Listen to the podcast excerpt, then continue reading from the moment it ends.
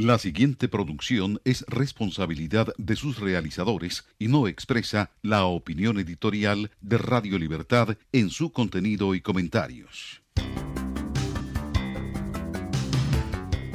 Aquí comienza Enlace Internacional con la Voz de América. Saludamos a nuestra audiencia en Colombia, Venezuela y el mundo por la frecuencia de Radio Libertad 600 AM en Barranquilla, Colombia y en simultánea por internet en.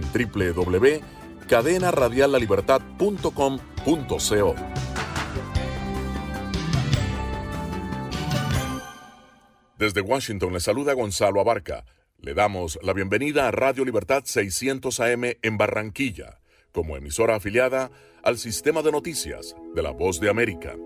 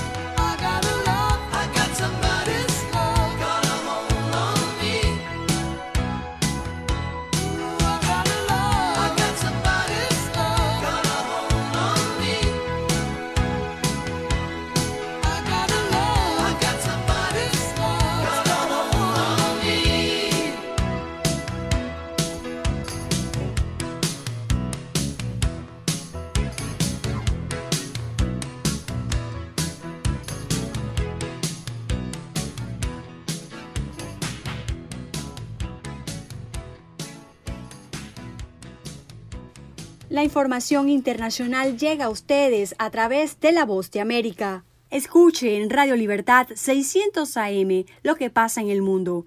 Con corresponsales en toda la región, usted recibe la información. La cita es de lunes a viernes, desde las 7 de la noche, hora de Colombia, 8 de la noche, hora de Venezuela. Radio Libertad 600 AM y La Voz de América unidos para llevarles las informaciones, las noticias, el análisis y los debates.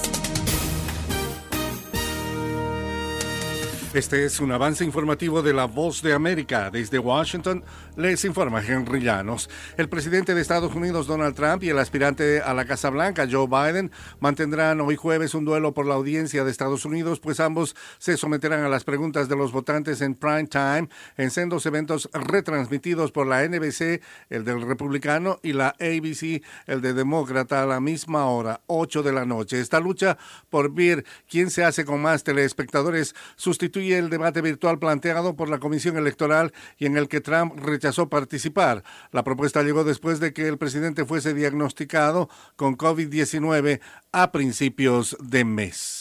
El secretario de Estado de Estados Unidos, Mike Pompeo, dejó claro que Estados Unidos está fortaleciendo sus lazos con el Reino de Arabia Saudita, anunciando planes para construir una nueva embajada en su capital, Riyadh, y resaltó que Washington contempla un robusto programa de venta de armas al país árabe. Pompeo le dio el miércoles la bienvenida al Departamento de Estado al príncipe Faisal bin Farham al Saud para el inicio de un diálogo estratégico, citando lo que llamó pruebas de planes mutuos para ampliar la alianza de 75 años en ambos países.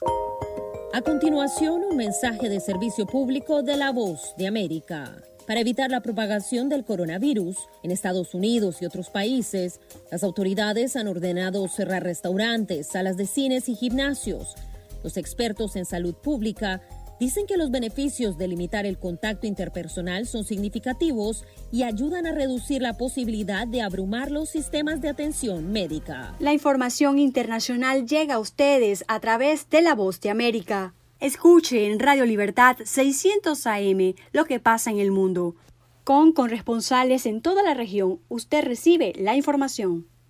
La cita es de lunes a viernes, desde las 7 de la noche, hora de Colombia, 8 de la noche, hora de Venezuela. Radio Libertad 600 AM y La Voz de América unidos para llevarles las informaciones, las noticias, el análisis y los debates. Esta es la señal internacional de Radio Libertad 600 AM. Enlace con la voz de América. Si bien el presidente Trump no debatirá con Joe Biden en el mismo escenario este jueves por la noche como se planeó originalmente, los dos candidatos se disputarán la audiencia nacional al participar en el mismo horario en dos cabildos televisados con los votantes. Trump estará en Miami con NBC, mientras Biden participará en Filadelfia con la cadena ABC. El mandatario ofreció amplias pruebas médicas que garantizan su salud y su negatividad al COVID-19, confirmadas también por el máximo infectólogo del país, el doctor Anthony Fauci. La noticia llega en medio del fragor de la campaña en los estados indecisos, donde Trump habló en Pensilvania mientras Biden estuvo en Florida. Y podría haberme quedado en el sótano de la Casa Blanca o tal vez en el último piso de la Casa Blanca. Podría haber hecho eso, pero soy el presidente de Estados Unidos. No puedo hacer eso. Tengo que salir y tengo que encontrarme con gente y tengo que ver gente y sé que es arriesgado hacer eso, pero tienes que hacer lo que tienes que hacer. Me postulo como un demócrata orgulloso, pero gobernaré como presidente estadounidense. Trabajaré para los demócratas y republicanos. Trabajaré por los que votaron en mi contra tanto como por los que votaron por mí. Esto es el trabajo de un presidente, sanar. A 19 días de los comicios, Trump buscará en Iowa fortalecer su base, un estado que ganó fácilmente cuatro años atrás, mientras el vicepresidente Mike Pence estará en Michigan, otro estado indeciso. La vocera del presidente afirmó que el mandatario participará en varios mitines cada día. Entre tanto, este miércoles, Biden tendrá solo un evento virtual de recaudación de fondos, pero surgió la noticia de que muy pronto el ex presidente Barack Obama empezará a hacer campaña por el candidato demócrata. Jacopo Luzzi, Voz de América, Washington. Señal satélite desde Washington, enlace internacional de la Voz de América con Radio Libertad 600 AM. La llegada de tropas extranjeras a Colombia causó un revuelo político. 23 congresistas de la oposición interpusieron una denuncia al presidente Iván Duque, quien considera que violó la Constitución Nacional. El presidente Duque violó con el respaldo del ministro de Defensa que esas tropas hoy están operando ilegalmente. Nunca el Senado aprobó la presencia de esas tropas. Según los firmantes, estas tropas no pueden operar sin autorización previa del Congreso de Colombia. Tomaron la decisión arbitraria de pasar por encima de esa orden judicial y poner eh, en actividad esa brigada sin contar con el Congreso de la República. Para el ministro de Defensa Carlos Holmes, son falsas las acusaciones de que el gobierno violó la constitución y la soberanía del país al permitir la llegada de dichas tropas. El presidente de la República está actuando dentro del marco de las normas vigentes para fortalecer las capacidades mediante la cooperación internacional para el gobierno de Estados Unidos, este acuerdo binacional es un apoyo para combatir el narcotráfico. Eh, la meta de este ejercicio es uh, y celebrar y uh, mantener y promover la relación entre los dos países. El analista político John Mario González le dijo a La Voz de América que la oposición política solo quiere ganar credibilidad frente a la opinión pública. No tiene posibilidades de prosperar en la comisión de acusaciones la denuncia o cualquier moción de censura como ocurrió con el ministro de Defensa, que es el adalid de, eh, de este tema o el pararrayos del gobierno en este tema. El rechazo de muchos colombianos por la presencia de tropas estadounidenses se ha hecho notar con plantones en la embajada del país americano. Jair Díaz, Voz de América, Bogotá.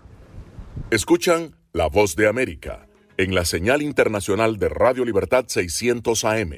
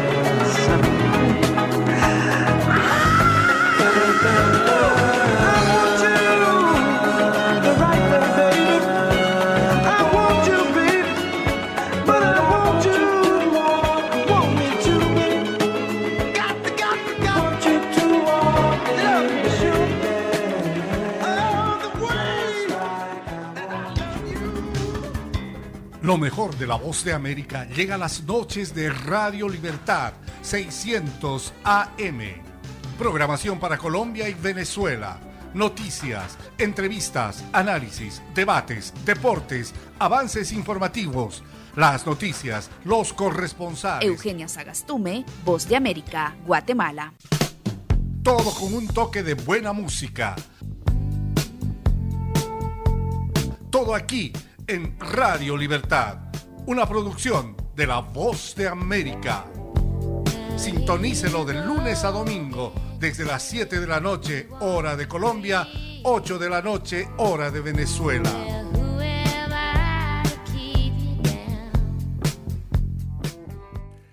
Esta es la señal internacional de Radio Libertad 600 AM. Enlace con la voz de América. Acompañada de su familia, la jueza Amy Coney Barrett, de 48 años y nominada a la Corte Suprema de Justicia, continúa respondiendo las preguntas de los senadores de la Comisión de Asuntos Judiciales, que incluye a la candidata a la vicepresidencia por el Partido Demócrata, Kamala Harris. Antes de su nominación, estaba al tanto de las declaraciones del presidente Trump en las que se comprometía a nominar jueces que derogarían la ley de cuidado de salud a bajo precio. Agradezco una respuesta de sí o no, por favor. Nunca me he comprometido, nunca me han pedido que me comprometa y espero que la comisión confíe en mi integridad para ni siquiera considerar tal idea Barrett ha insistido en su independencia judicial, así como ha evitado dar respuestas concretas frente a su posible voto sobre la ley de aborto, matrimonio entre parejas del mismo sexo e incluso su posición si tuviera que decidir el ganador de las elecciones presidenciales, si llegara a ser necesario en este ciclo electoral. No tengo ningún plan. No tengo un plan para tratar de anular los casos. Tengo un plan para apegarme al Estado de Derecho y decidir los casos a medida que sean presentados. Manifestaciones a favor y en contra de su nominación son evidencia de la división frente a este proceso, que se adelanta a días de las elecciones presidenciales bajo el liderazgo del senador republicano de Carolina del Sur, Lindsey Graham. Desde el punto de vista de las aptitudes, creo que es un gran éxito. Desafortunadamente, la política abunda ahora en torno a los jueces. Barrett también se negó durante esta jornada a ofrecer su opinión frente a la posible legalidad de que el presidente se autoperdone. Esto en respuesta a la pregunta del senador demócrata Patrick Leahy de Vermont, explicando que no es un caso que se haya litigado aún. Celia Mendoza, Voz de América. ¿Qué tal amigos de Radio Libertad 600 AM en Barranquilla, Colombia? Les saluda Henry Llanos. Y en breve, La Voz de América ofrecerá su resumen deportivo desde los estudios de La Voz de América en Washington. Recuerden, la actualidad deportiva llega a través de Deportivo Internacional, un programa de La Voz de América. De acuerdo con un reporte del Banco Central de México, solo en agosto se recibieron más de 3.500 millones de dólares provenientes de remesas enviadas desde Estados Unidos, es decir, un 5.9% más que hace un año. La razón podría radicar en una simple realidad. Con virus o sin virus, esa gente se levanta todas las mañanas a trabajar. O sea, estos son trabajadores esenciales. Retis explica que los principales sectores de la economía de Estados Unidos como agricultura, construcción, manufactura y servicios alimenticios son impulsados en gran medida por mano de obra inmigrante, los mismos que envían dinero a sus países de origen. La economía no podía parar y esa batalla la estamos ganando gracias a estos trabajadores esenciales, que son nuestros inmigrantes, que vienen en caravanas a trabajar en los campos de, de Texas, en los campos de, de uh, California y del centro de los Estados Unidos. Para Sandra January, originaria de Sinaloa y residente en Las Vegas, Nevada, enviar dinero a su país de origen es una prioridad, pues dice su familia lo necesita allá. Que tengan que comer, que sus hijos puedan ir a la escuela, las necesidades básicas que a veces en México no se puede. De acuerdo con el gobierno federal de México, las remesas ayudan aproximadamente a un millón y medio de familias de escasos recursos de todo el territorio mexicano. Adriana Arevalo, Voz de América, Las Vegas. Esta es la señal de Radio Libertad 600 AM, emisora afiliada al sistema de noticias de la Voz de América.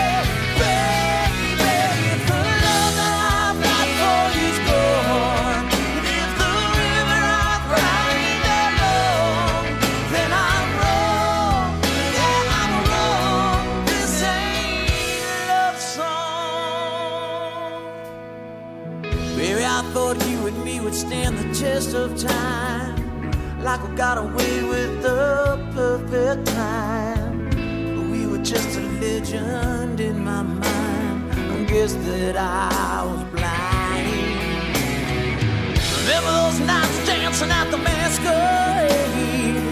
Clouds wore smiles that wouldn't fade. But you and I were the renegades. And some things never change. It made me so mad cause I wanted it bad.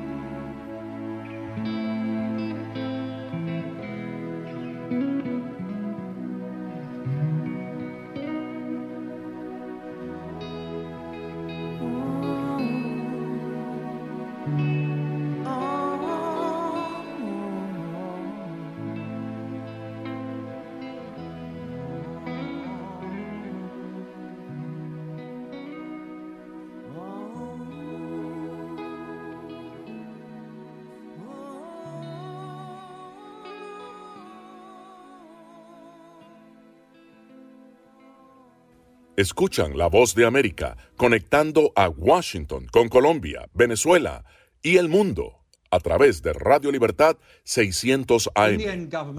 La alerta la dio David Navarro, enviado especial del director general de la Organización Mundial de la Salud para el tema del COVID-19, durante una entrevista con el medio británico The Spectator. La pobreza mundial podría duplicarse el próximo año a causa del impacto de la enfermedad. El organismo internacional sugiere ahora a los países que no usen la cuarentena como método principal para combatirla. El confinamiento tiene una consecuencia que no se debe menospreciar y es que hace a los pobres muchísimo más pobres. Con esa postura coincide el médico tropicalista epidemiólogo ecuatoriano Marcelo Aguilar. Explicó a La Voz de América que las medidas en los sistemas de salud deben apuntar, entre otros, a fortalecer la vigilancia epidemiológica, aumentar la capacidad de atender a los pacientes y trabajar en planes de información. Yo creo que la, la posición técnico-científica es correcta. Hay que ajustar las medidas dependiendo del escenario epidemiológico que nos encontramos. Desde el ámbito económico, Marcelo Varela, docente universitario, también se mostró de acuerdo con el anuncio de la OMS. Recalcó que si bien las cuarentenas han funcionado en países de renta alta, no sucede igual en países como los latinoamericanos. ¿Cómo les vamos a pedir a esa gente que gana, que gana su alimento día a día, que hagan cuarentena? Según datos de la Comisión Económica para América Latina, un 30,8% de la población de la región se encontraba bajo la línea de pobreza y un 11,5% vivía en situación de pobreza extrema en 2019. Néstor Aguilera, Voz de América, Quito. Escuchan La Voz de América en la señal internacional de Radio Libertad 600 AM. La encuesta de la plataforma de 16 medios independientes sugiere que más del 66% de los catalanes optarían por una república, mientras que solo el 14% elegiría la monarquía. Estamos, no tenemos mm, obligación de estar bajo el mando de una persona que nadie la ha elegido. Ese rechazo se hace evidente en forma de protestas las pocas veces que el rey visita Cataluña, como la que realizó recientemente el rey Felipe VI. No queremos rey, somos republicanos. En Cataluña, muchas personas ven el sistema judicial español como defensor de la monarquía y la cohesión de España, dictando duras penas de prisión para los líderes independentistas. Esta represión generalizada tiene que finalizar y por lo tanto se tiene que activar la vía política para resolver un conflicto político. No se va a resolver ni con la prisión ni con el Código Penal. En el lado conservador, el partido Vox defiende el sistema como igualitario para todos ante la ley. Mayormente, como esos hechos efectivamente revisten el carácter de delito, han sido condenados. O sea, no es que eh, se les haya aplicado la ley de forma diferente a cualquier ciudadano. Solo en las tres, pero muy influyentes regiones de Madrid, Andalucía y Valencia, los encuestados seleccionaron la monarquía como la mejor opción para España. En Cataluña, los separatistas tendrán otra oportunidad de manifestar su voluntad cuando vayan a las urnas en las elecciones autonómicas del próximo febrero. Alfonso Beato, La Voz de América, Barcelona. Escuchan la voz de América conectando a Washington con Colombia, Venezuela y el mundo a través de Radio Libertad 600 AM.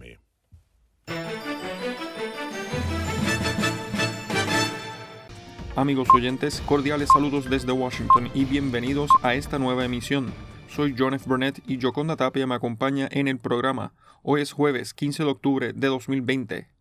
Somos la voz de América y aquí empiezan las noticias. Hoy concluyen en el Senado estadounidense las audiencias de confirmación de Amy Coney Barrett para la vacante en la Corte Suprema de Justicia. Luis Alberto Facal tiene este informe. Los miembros de la Comisión Judicial del Senado de Estados Unidos escucharán el jueves a los testigos que apoyan y se oponen a la nominación de la jueza Amy Coney Barrett para la Corte Suprema cuando el panel finalice sus audiencias de confirmación. Se espera que los demócratas invoquen las reglas de la comisión para impulsar una votación final sobre la nominación de Barrett para el 22 de octubre. Una votación en el Pleno del Senado podría ocurrir a fin de mes. El miércoles, durante el tercer día de audiencias, Barrett enfrentó preguntas de los demócratas sobre una amplia variedad de asuntos. Creo que hay espacio y es bueno y saludable tener diferentes enfoques de la Constitución y tener debates sobre eso. Barrett se negó a responder una serie de preguntas de los senadores sobre cómo podría fallar sobre las disputas legales que enfrentaría si es confirmada para llenar una vacante crucial en el máximo tribunal del país. La nominada enfrentó preguntas que fueron desde la constitucionalidad de Medicare, la ley de cuidado de salud asequible aprobada durante el gobierno del presidente Obama, hasta el alcance de la libertad de prensa y el aborto. Si tan solo dijera cómo pienso que resolvería un caso, sería un cortocircuito en todo el proceso por el que debería pasar y tener la mente abierta, dijo la jueza Barrett. Luis Alberto Facal, Voz de América, Washington.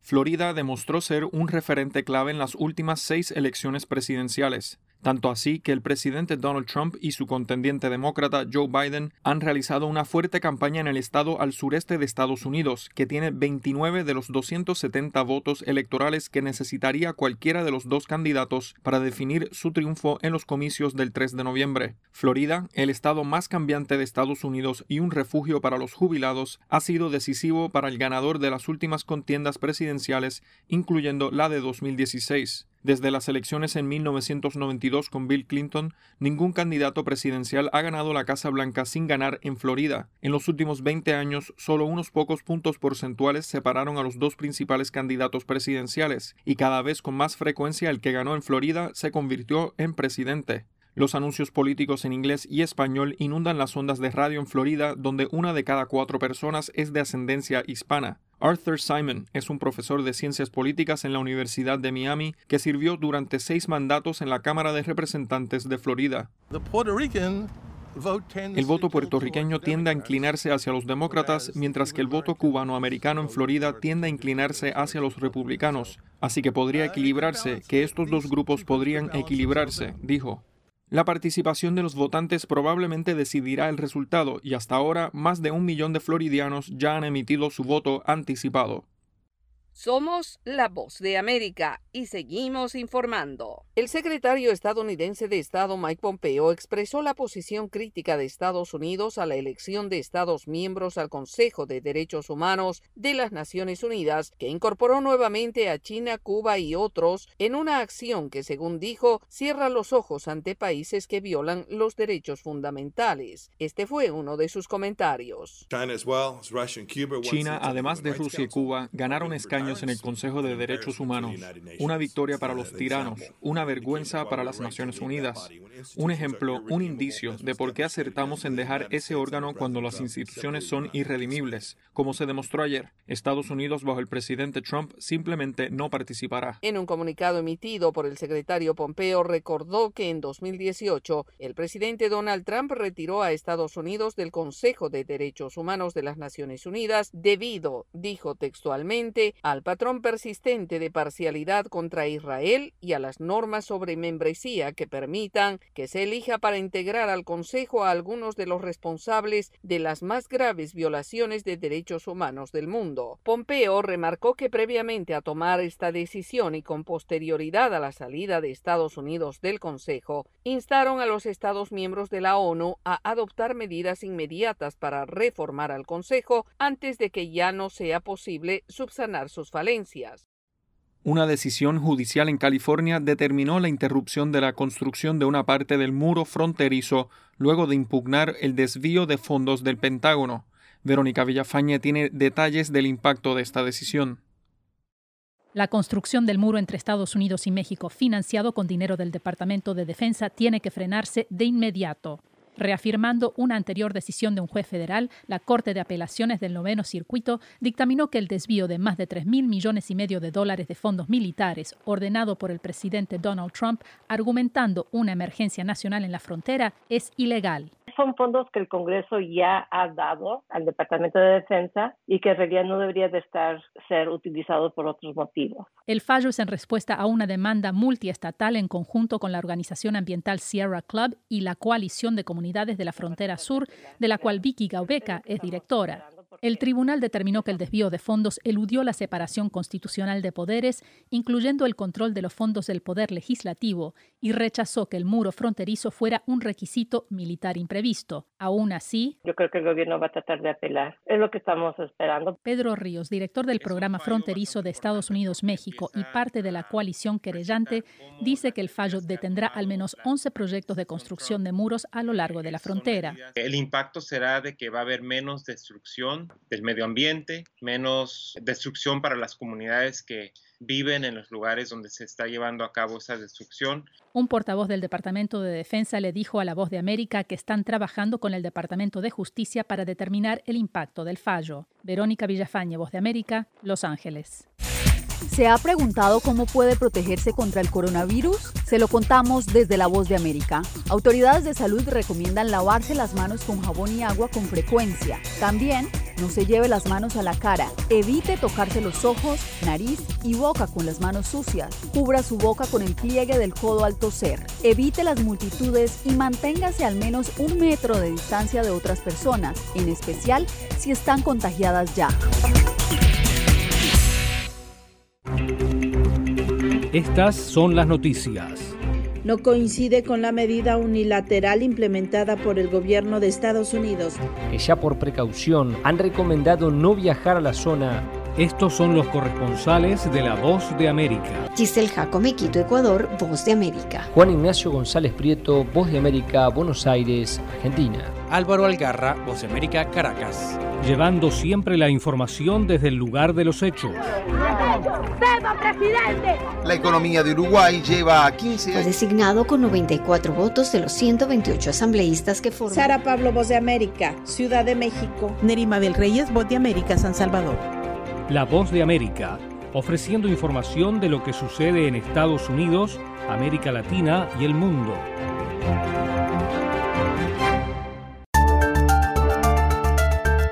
Los que al fin de cuentas acabarían beneficiando de esto serían las, las compañías petroleras. Conversando con la BOA. El gobierno chino tiene capital para invertir.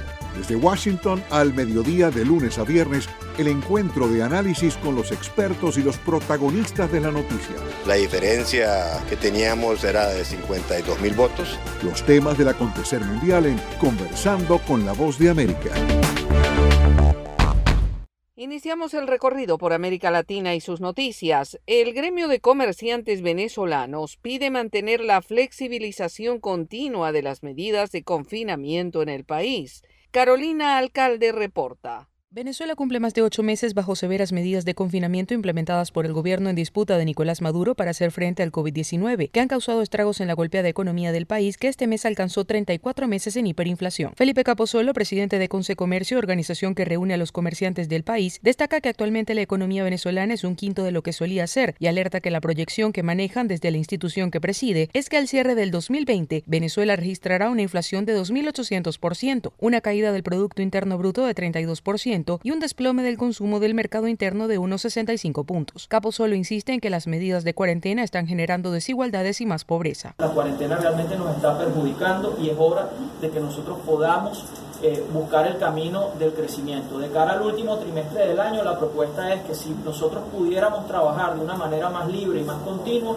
realmente los venezolanos trabajando podríamos darle alguna vuelta a los números tan desastrosos en materia económica que estamos viviendo. La tarde del miércoles, Maduro informó que mantendrán el esquema de siete días de flexibilización seguidos de siete días de cuarentena radical, pero que evalúan la nueva modalidad para que todo el sector económico pueda tener una temporada decembrina. Incorporar en la cartera única microcréditos para las nuevas pymes, de manera que puedan insertarse a la actividad económica inmediata, permitiendo ofrecer sus servicios y productos en Navidad. Maduro también anunció que a partir del primero de diciembre se reabrirán paulatinamente los espacios turísticos con estrictos protocolos de seguridad. Carolina, alcalde Voz de América, Caracas.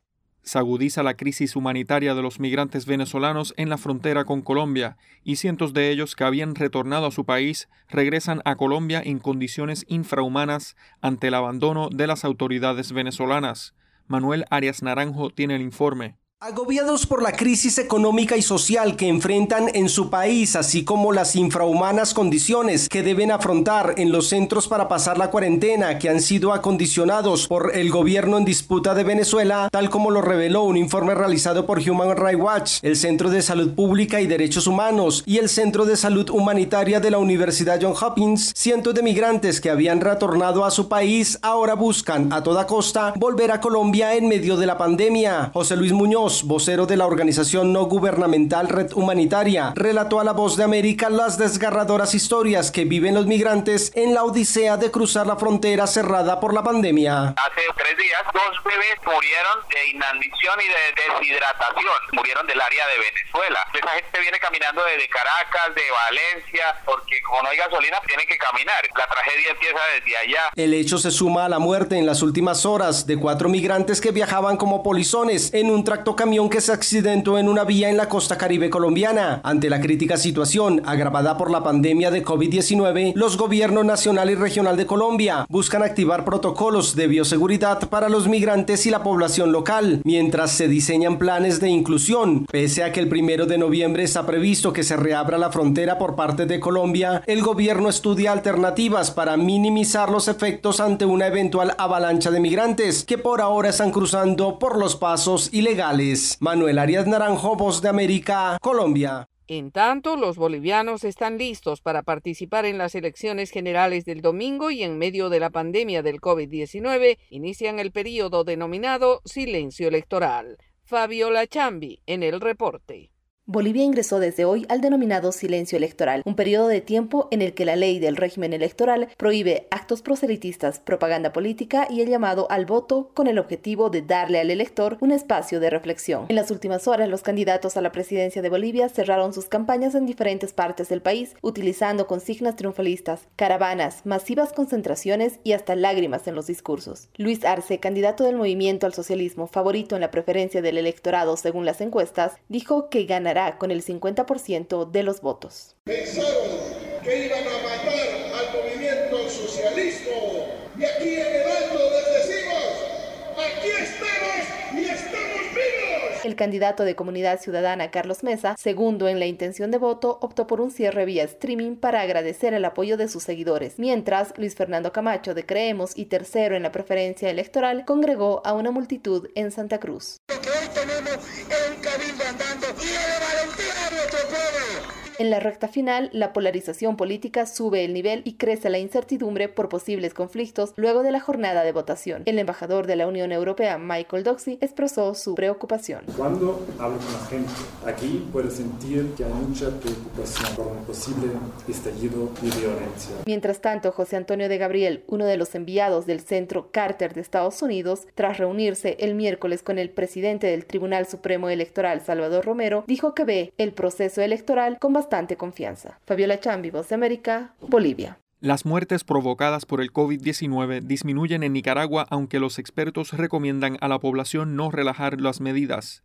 Dalia Ocaña tiene el reporte. Los fallecimientos como consecuencia del COVID-19 o las complicaciones que provoca han disminuido de forma sostenida durante las últimas semanas en Nicaragua y el más reciente reporte del Ministerio de Salud que corresponde a la semana del 6 al 13 de octubre únicamente registra una muerte a causa de la enfermedad, acumulando desde que se detectó el primer caso el 18 de marzo un total de 154 fallecidos por la pandemia, mientras la vicepresidenta y primera dama de Nicaragua, Rosario Murillo, dijo a medios oficiales que el gobierno tiene un plan para difundir los logros contra la pandemia. Por eso estamos trabajando ya para dar a conocer una campaña que recoja todo lo que hemos hecho, los logros que gracias a Dios hemos tenido, sin envanecernos. En contraste con las cifras oficiales, el Observatorio Ciudadano COVID-19 registra hasta el 7 de octubre 10.631 casos sospechosos de la enfermedad y 2.768 muertos. Especialistas como el epidemiólogo Álvaro Ramírez mantienen las recomendaciones y piden a la población no bajar la guardia y estar prevenidos ante un rebrote de esta enfermedad. Primeramente, los datos del MISA no son confiables, como nunca lo han sido. Nunca se ha reportado la realidad de lo que acontece en el territorio. Se sabe que en este momento el mayor foco epidémico, la zona caliente de COVID, está en la zona de Madrid, Estelí y Nueva Segovia. Hasta la fecha y de acuerdo a los datos oficiales del gobierno, 4.054 nicaragüenses se han recuperado del COVID-19. Daliano Caña, Voz de América, Nicaragua.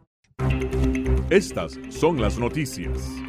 A tempranas horas de la mañana, acompañado por sus aliados políticos, el presidente no coincide con la medida unilateral implementada por el gobierno de Estados Unidos. Que ya por precaución han recomendado no viajar a la zona estos son los corresponsales de la Voz de América. Álvaro Algarra, Voz de América, Caracas. Giselle Jacome, Quito, Ecuador, Voz de América. Juan Ignacio González Prieto, Voz de América, Buenos Aires, Argentina. Llevando siempre la información desde el lugar de los hechos. La economía de Uruguay lleva 15 años de crecimiento ininterrumpido. Fue designado con 94 votos de los 128 asambleístas que forman. Sara Pablo, Voz de América, Ciudad de México. Nerima del Reyes, Voz de América, San Salvador. La Voz de América ofreciendo información de lo que sucede en Estados Unidos, América Latina y el mundo.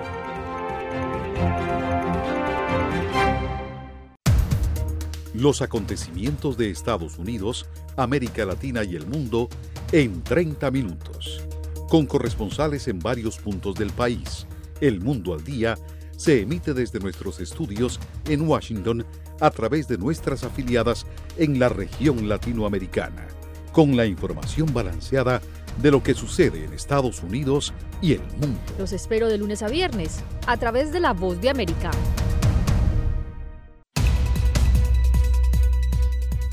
¿Qué tal amigos? Les saluda Henry Llanos para invitarlos a escuchar Deportivo Internacional. De lunes a viernes, el resultado y las noticias de los eventos deportivos internacionales en un solo lugar Deportivo Internacional, una producción de La Voz de América.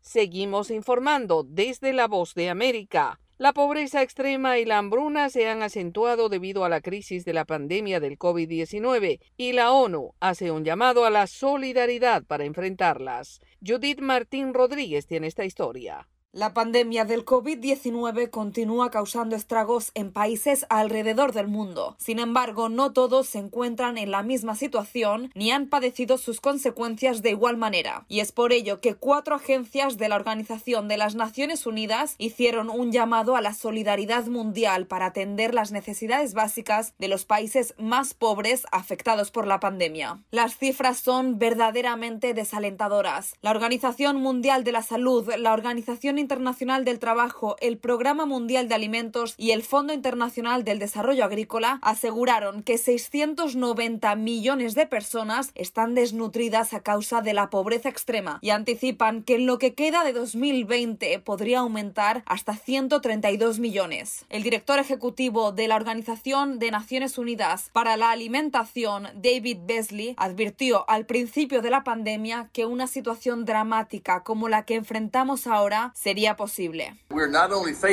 No solo nos enfrentamos a una pandemia de salud mundial, sino también a una catástrofe humanitaria mundial. Millones de civiles viven en naciones en conflicto, incluidas muchas mujeres y niños al borde de la hambruna. En esta declaración conjunta de las cuatro agencias de Naciones Unidas se recalcó constantemente el valor fundamental de la cooperación entre países y la especial solidaridad con los más vulnerables en tiempos de COVID-19. Judith Martín Rodríguez, Voz de América, Washington. Las protestas contra la monarquía se han extendido en España tras la reciente salida del ex rey Juan Carlos y una encuesta revela que el 40% preferiría abolir la monarquía mientras que casi el 35% está a favor de mantenerla. Los detalles con Alfonso Beato desde Barcelona. La encuesta publicada por una plataforma de 16 medios independientes, financiada por los lectores, sugiere que más del 66% de los catalanes optarían por una república, mientras que solo el 14% elegiría la monarquía. La gente joven lo tiene muy claro, como al ver que nos habla desde la protesta la última visita del rey a Barcelona. No tenemos mm, obligación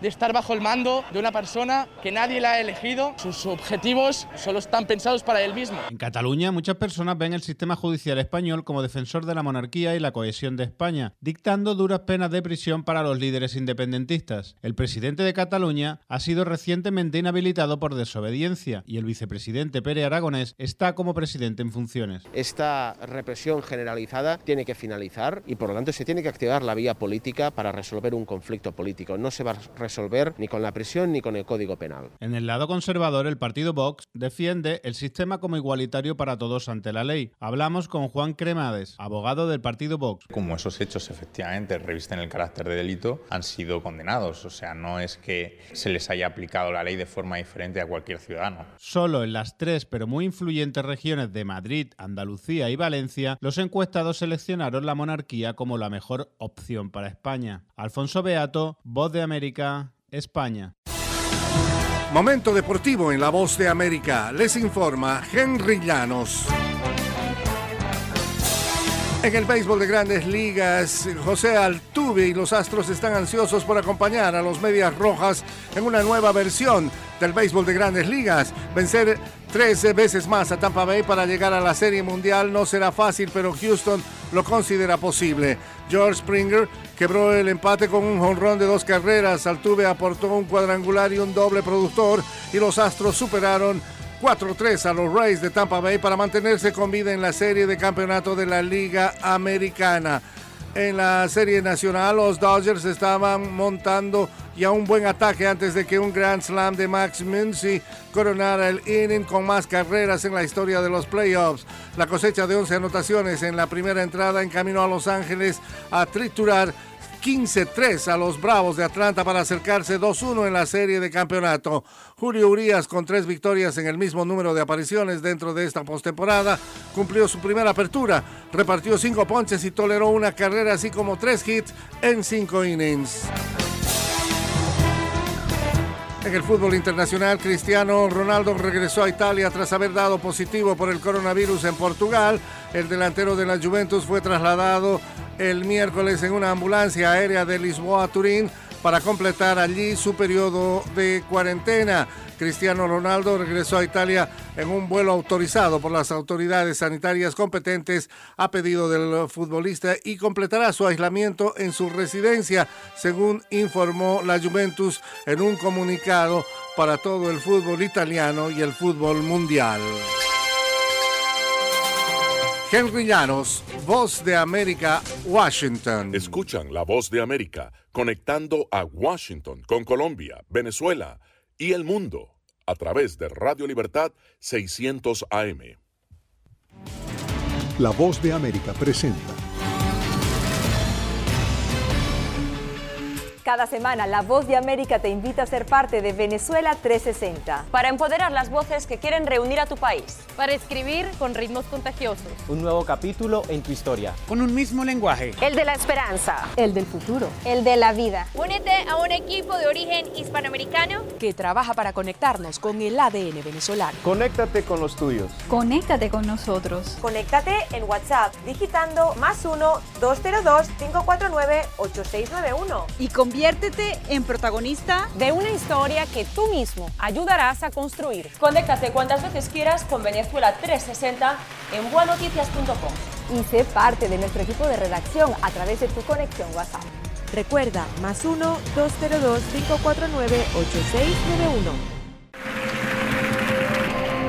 And the Oscar goes to... Acompáñenos de lunes a viernes con las noticias del mundo del entretenimiento.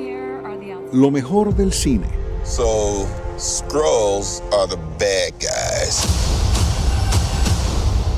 Los estrenos de Hollywood. I've never seen anything like this. Who am I? She's the last of her kind. So I'm 300 years old. Alita, you are. You have the most advanced weapon ever. Lo mejor en música. Las noticias del espectáculo. Lady Gaga declaró al diario The New York Times que se... el actor Alex Bowen dijo el miércoles que se inscribirá en un curso por... de lunes a viernes. El mundo del entretenimiento llega a ustedes desde los estudios de La Voz de América en Washington.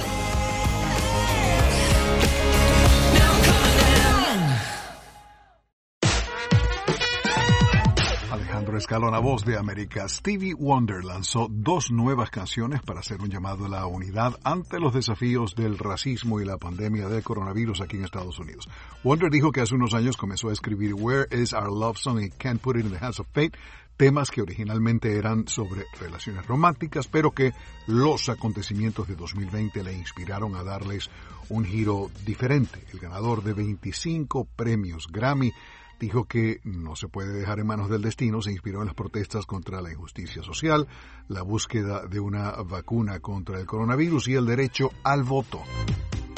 El drama político televisivo de West Wing está de regreso con la misión de llevar a los estadounidenses a las urnas el 3 de noviembre. Martin Sheen, que interpretó al presidente Jed Bartlett en la serie finalizada hace 14 años, se reúne ahora con empleados, empleados ficticios de la Casa Blanca, interpretados por Bradley Whitford, Allison Janney, Rob Lowe, Todd Hill, Janelle Maloney y Richard Schiff para un especial que se va a transmitir el jueves 15 de octubre en HBO Max. El expresidente Bill Clinton, la ex primera dama Michelle Obama y el creador de Hamilton, Lee Manuel Miranda, aparecerán durante las interrupciones comerciales dando información sobre el proceso de votación. Walt Disney Company dijo esta semana que está acelerando el crecimiento de Disney Plus a medida que los consumidores gravitan cada vez más hacia la visualización digital. La pandemia de coronavirus ha cambiado los hábitos de los consumidores y ha llevado a más espectadores hacia Netflix y otros servicios de video digital como Amazon Prime. En octubre de 1978, esto es nuestra sección de antigüedades, hace 42 años, Andy Gibb debutó en la lista Billboard Hot 100 con el sencillo Our Love Don't Throw It All Away. El tema, escrito por su hermano Barry Gibb y Blue Weaver, alcanzó el puesto número 9 el 16 de diciembre de 1978. Hace 48 años, Michael Jackson alcanzó el número uno de las 100 calientes con el sencillo Ben, la canción principal de la película Ben, protagonizada por Lee Montgomery. El tema fue nominado a un Oscar que Michael Jackson, para entonces de 14 años, cantó durante la ceremonia de premiación de 1973.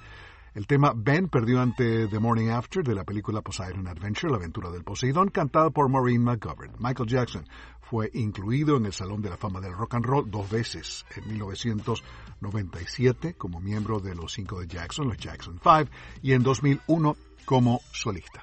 Es todo por el momento. Alejandro Escalona, voz de América, Washington.